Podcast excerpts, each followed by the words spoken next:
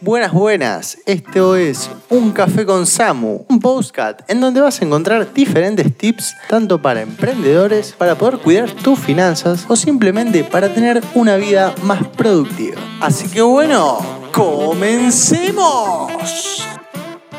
Pero muy buenas tardes, ¿cómo están? Espero que estén pasándola muy bien en este tiempo. Acá en Argentina estamos pasando por una cuarentena obligatoria debido al coronavirus. Sé que en muchos países también lo es. Así que bueno, le mandamos desde ya muchas fuerzas, muchos alientos y muchas bendiciones a esas personas que están en una situación bastante crítica como es por ejemplo Estados Unidos. Bueno, saliendo de esto vamos a hablar de la zona de confort. Justamente para introducir esto se me viene a la cabeza un ejemplo que es muy conocido que es el siguiente. Un maestro samurái paseaba por el bosque con su fiel discípulo, cuando vio de lejos un sitio de apariencia pobre y decidió hacer una breve visita al lugar. Durante la caminata le comentó al aprendiz sobre la importancia de realizar visitas, conocer personas y las oportunidades de aprendizaje que obtenemos de estas experiencias. Llegando al lugar, constató la pobreza del sitio. Los habitantes, una pareja, tres hijos, vestidos con ropa sucia, rasgadas y sin calzado. La casa, poco más que un cobertizo de madera. Se aproximó al señor, aparentemente el padre de la familia, y le preguntó, en este lugar donde no existen posibilidades de trabajo ni puntos de comercio, ¿cómo hacen para sobrevivir? El Senreno respondió lo siguiente. Amigo mío, nosotros tenemos una vaca que nos da varios litros de leche todos los días. Una parte del producto la vendemos o lo cambiamos por otros géneros alimenticios en la ciudad vecina y con la otra parte producimos quesos, cuajadas y otras cosas, simplemente para nuestro consumo. Así es como vamos sobreviviendo. El sabio, agradecido por la información, contempló el lugar por un momento. Se despidió y se fue. A mitad de camino se volvió hacia su discípulo y le ordenó, busca la vaca, llévala al precipicio que hay allá enfrente y empújela por el barranco. El joven espantado miró al maestro y le respondió que la vaca era lo único que tenían de subsistencia de esa familia. El maestro permaneció en silencio y el discípulo lo obedeció. Empujó la vaca por el precipicio y la vio morir. Aquella escena quedó grabada en la memoria de aquel joven durante muchos años. Un bello día, el joven agobiado por la culpa decidió abandonar todo lo que había aprendido y regresar a aquel lugar. Quería confesar a la familia de lo que había sucedido, pedirles perdón y ayudarlos. Así lo hizo. A medida que se aproximaba al lugar, veía todo muy bonito. Árboles florecidos, una casa con un coche en la puerta. Tremendo. Pileta, chicos por todos lados jugando. Parecía otra casa. El joven se sintió triste y desesperado imaginando que aquella humilde familia hubiese tenido que vender todo lo que tenía para sobrevivir, aceleró el paso y fue recibido por un hombre muy simpático. El joven preguntó por la familia que vivía allí hace unos cuatro años. El señor le respondió que seguía viviendo allí. Espantado, el joven entró corriendo en la casa y confirmó que era la misma familia que visitó hacía unos cuantos años con el maestro elogió el hogar y le preguntó al señor del dueño de la vaca cómo hizo para mejorar este lugar y cambiar su estilo de vida. El señor, entusiasmado, le respondió, nosotros teníamos una vaca que cayó por un precipicio y murió. De ahí en adelante nos vimos con la necesidad de hacer otras cosas y desarrollar otras habilidades que no sabíamos que teníamos. Así alcanzamos el éxito que puede ver usted ahora. Bueno, impresionante, impresionante. La verdad que más ejemplificado no podía haber estado. Esto es la zona de confort, chicos. Esto es el estar acostumbrado a algo que en realidad no es lo mismo. Imagínense que si esta familia no hubiese muestro la vaca, no hubiese sido lo que hubiese sido. Es por eso que la zona de confort nos da varias ventajas y por ahí no las sabemos, como por ejemplo la creatividad, de hacer cosas que no sabíamos que éramos útil, además nos eleva, tipo nos eleva la autoestima porque realmente estamos cumpliendo lo que queríamos. Es como que no nos deja avanzar. Yo creo que es como un bloqueo mental que no nos deja avanzar, no nos deja estar satisfechos ni lo que fuese. Es por eso que yo simplemente les aconsejo, desde mi humilde opinión, que se tomen una foto de cómo están ahora y qué es lo que realmente quieren. Y en base a eso decidan si están, como esta familia, dependiendo solamente de una vaca o no. Estoy en una situación que ya superé a la vaca.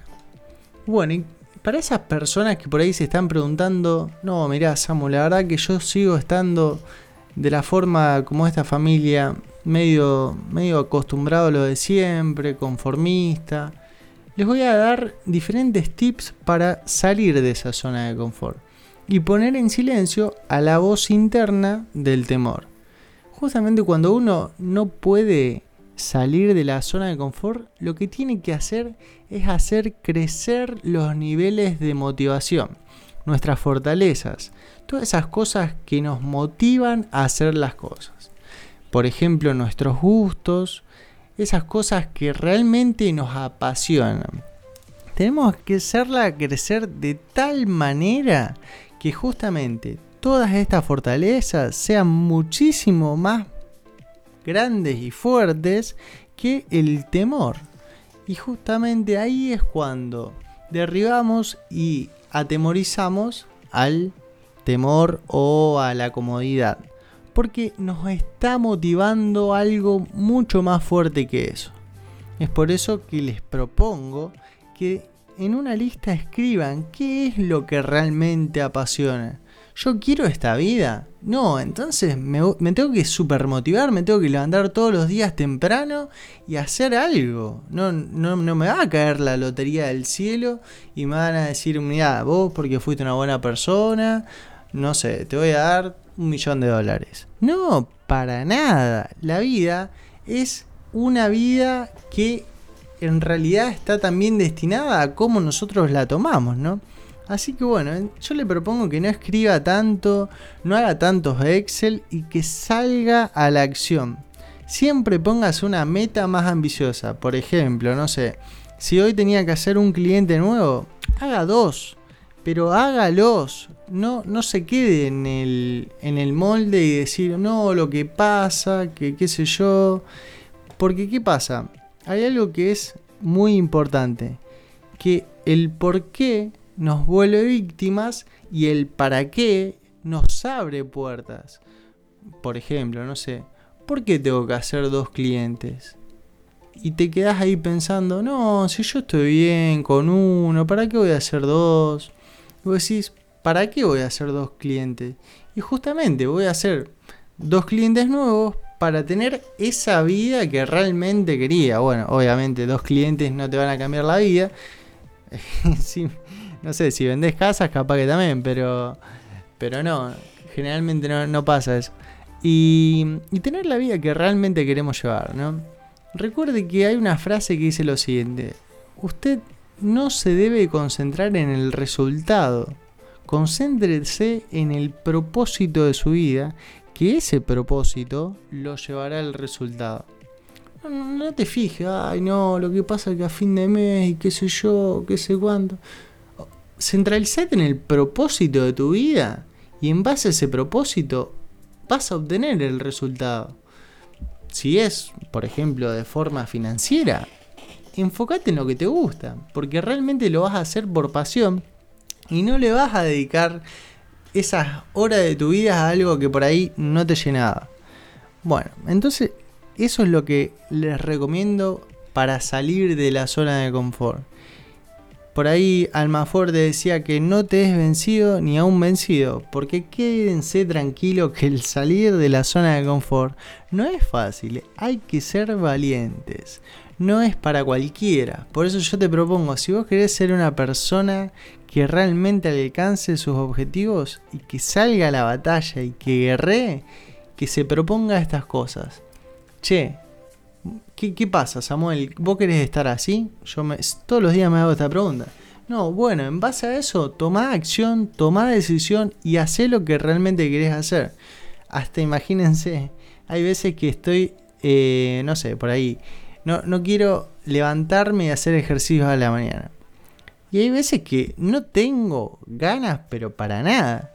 Pero incluso me levanto, me baño con agua fría rompo ese esquema, rompo esa, qué sé yo, atadura mental que tenía, si uno lo puede decir, y voy y hago ejercicios, porque en realidad es todo mental. Hay una serie de límites que justamente es lo, como se define la zona de confort, que es la siguiente. Dice que es una serie de límites que las personas se han impuesto a sí mismas o han aceptado como estilo de vida para evitar asumir riesgos y garantizarse la ausencia de miedo y ansiedad. Es tremendo, ¿no? Es más, en una película que vi de Roberto Durán, Manos de Piedra, justamente el entrenador le insistía constantemente que esa limitación que él tenía no lo iba a permitir ser el que logre el título mundial. Él debía sacar toda esa limitación de decir, no, yo no puedo, no, eso no es para mí, no, no, sacalo, tiralo, porque no te va a servir, no te va a servir para ser justamente esa persona que vos querés ser. Limitaciones en cuanto al país, al dinero, a los amigos, a las situaciones que uno tiene.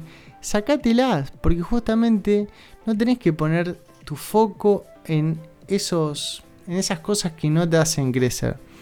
Dice que no hay algo que rente más que invertir en lo que uno le apasiona. Y si a vos te apasiona eso, metete en eso. Deja de hacerla tan larga. Muchas veces las excusas hacen que no logremos los resultados.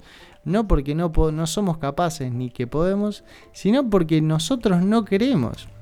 Justamente dice que uno no es lo que hace, sino lo que provoca. Así que si a vos realmente te apasiona lo que te apasione, hacelo porque vas a provocar en tu gente, en tus alrededores, en tu entorno, en tus amigos, eso que realmente querés y te van a recordar por eso que realmente querés. Pero bueno, hacelo, no lo, no lo pienses más.